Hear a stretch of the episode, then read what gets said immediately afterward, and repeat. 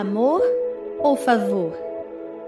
Naquele dia, declara o Senhor: Você me chamará meu marido, não me chamará mais meu Senhor. Oséias 2:16.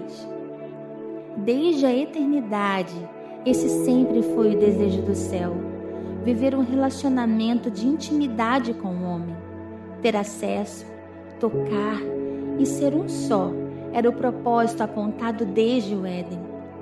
Quando falamos de senhorio, nós estamos falando de servos também. Afinal, o Senhor se relaciona com aqueles que são servos. Um servo tem a finalidade de servir, de se doar, mas motivado por uma recompensa. O seu trabalho e o seu salário são vínculos que estabelecem um relacionamento entre ele e o seu Senhor mas esse nunca foi o objetivo do coração de Deus. Ter um relacionamento com os servos.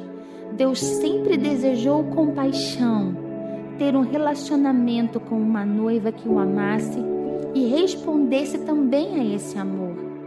Uma esposa que o chamasse de meu marido e não de meu senhor, pois as diferenças entre uma esposa e um servo não se comparam. No dia da cruz, o amado te fez esse pedido. Você deseja ser minha esposa? Há dois mil anos, ele aguarda sua resposta, sua entrega e seu amor. Sua resposta irá definir o que você sente por ele e sua postura no reino. Esposa tem autoridade, tem governo, tem poder de ativação, tem visão ampliada. Servo só se move pela satisfação de suas necessidades e só trabalha para sobrevivência. Naquele dia, você me chamará meu marido e não meu senhor.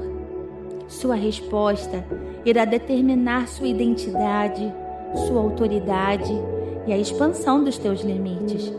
Responda ao convite dos céus, defina sua postura e viva uma aliança com Deus fundamentada no amor e não no favor.